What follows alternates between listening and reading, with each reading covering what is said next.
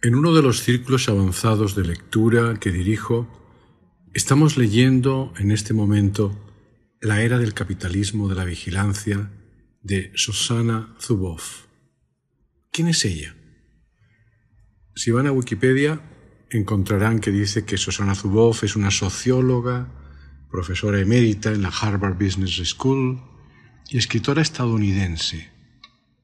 Y dice que algunos de los temas más recurrentes en sus obras son la revolución digital, la evolución del capitalismo, la emergencia histórica de la individualidad psicológica y las condiciones del desarrollo humano. Yo añadiría que hoy ella es profesora asociada del Berman Center for Internet and Society de la Harvard Law School y que es una mujer valiente, que ha emprendido una campaña rigurosa, documentada, de información sobre el riesgo de dominación más evidente que tenemos los seres humanos y que probablemente hayamos tenido en toda nuestra historia. La era del capitalismo de la vigilancia es un libro necesario a pesar de sus muchas páginas que realmente cuando se ve el libro físico asustan. En el libro advierte que junto a la suposición de que el encuentro de la democracia y la tecnología podía hacernos pensar en una ciudadanía más consciente y protagonista del futuro, hoy nos damos cuenta que la vigilancia ejercida sobre el rastreo indiscriminado de nuestras vidas nos puede hacer llegar a un mundo en el que nuestra soberanía personal quede claramente anulada y en el que la desigualdad aumente como nunca antes. Nuestra intimidad va a ser conocida y manejada por un pequeño grupo de corporaciones y nosotros ni siquiera tendremos la elección de qué vida queremos vivir en un mundo cuyas prácticas están predeterminadas por una tecnología que nos vigila. Pero sobre estas ideas voy a hablarles a continuación. Déjenme antes que lea unos párrafos en los que al principio del libro Susana Zuboff explica el contexto del que parte, aceptando que inicialmente la propuesta de Internet obedecía a la intención de un mundo abierto, gratuito y generoso, en el que la eliminación de la privacidad no era el objetivo. Sin embargo, dice, en la actualidad ese derecho a la privacidad, a los conocimientos y a la aplicación de estos ha sido usurpado por una audaz aventura de mercado propulsada por la atribución unilateral de un presunto derecho a disponer de las experiencias de otras personas y del conocimiento que se deriva de tales experiencias. ¿Qué supone este cambio fundamental para nosotros, para nuestros hijos, para nuestras democracias y para la posibilidad misma de que exista un futuro humano en un mundo digital?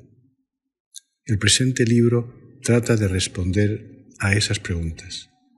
Su tema es el ensombrecimiento del sueño digital y su vertiginosa mutación en un proyecto comercial voraz y absolutamente novedoso al que yo llamo capitalismo de la vigilancia.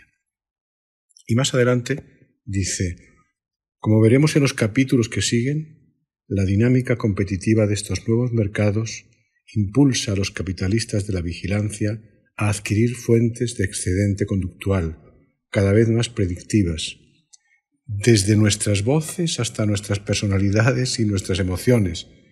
Incluso eso.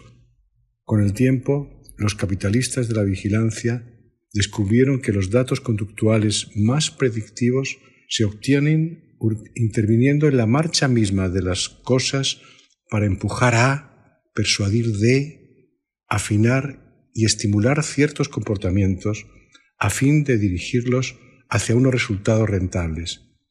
Fueron las presiones competitivas las que produjeron este cambio. Ahora los procesos automatizados llevados a cabo por máquinas no solo conocen nuestra conducta, sino también moldean nuestros comportamientos en igual medida.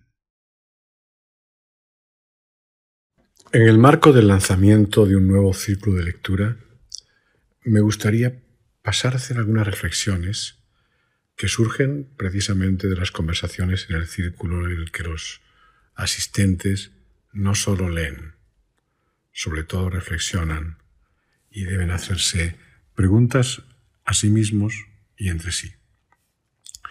Zuboff distingue el imperativo productivo, que se inició con la revolución industrial, por el que ella muestra una posición admirativa, porque fue constructor de las clases medias.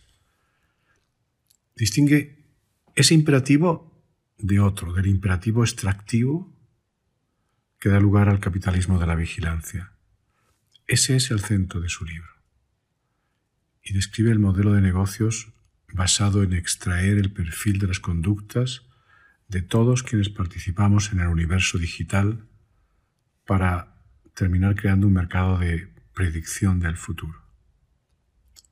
A partir de él, y sin darnos cuenta, eso es lo peor, casi agradecidos por la supuesta generosidad de acceso a plataformas diversas que suministran información gratuita y funciones convenientes. Podemos perder nuestra soberanía personal y ser dirigidos.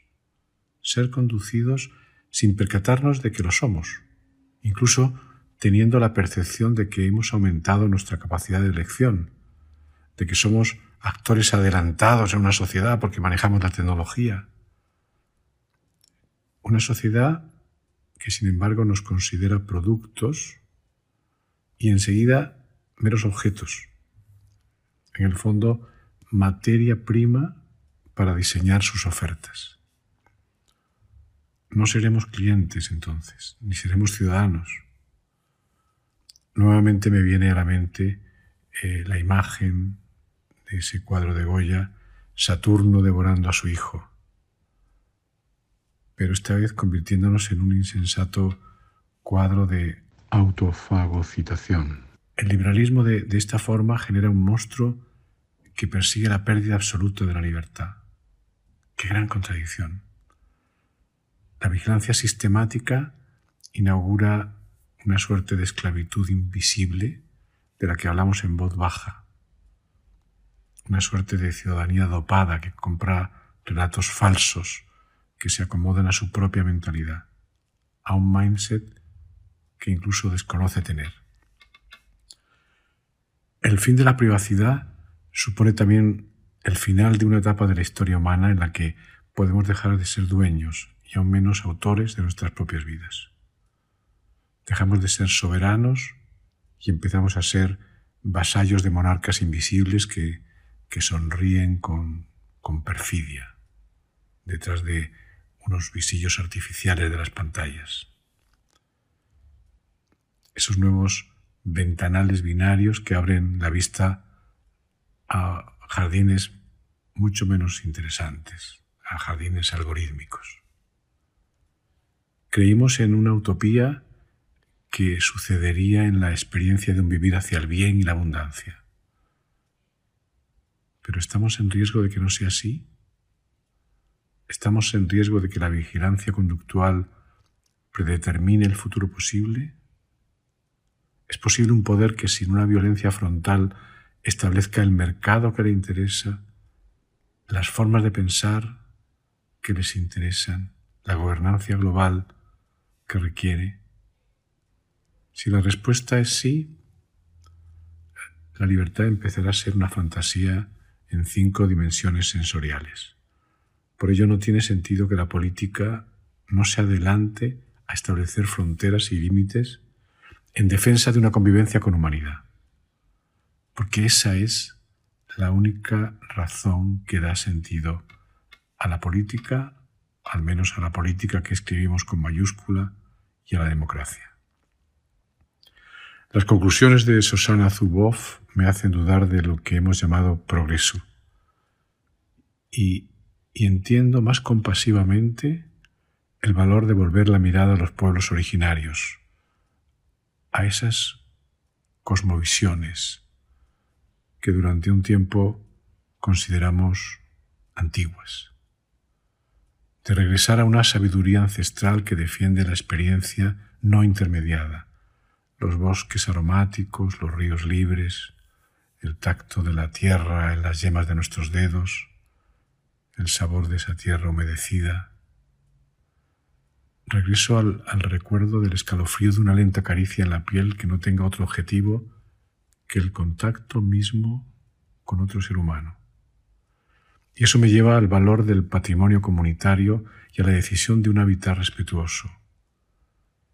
Lo que hubiera llamado resistencia al progreso hace apenas unos años, empieza hoy a parecerme un camino de liberación porque en realidad regresar no significa retroceder.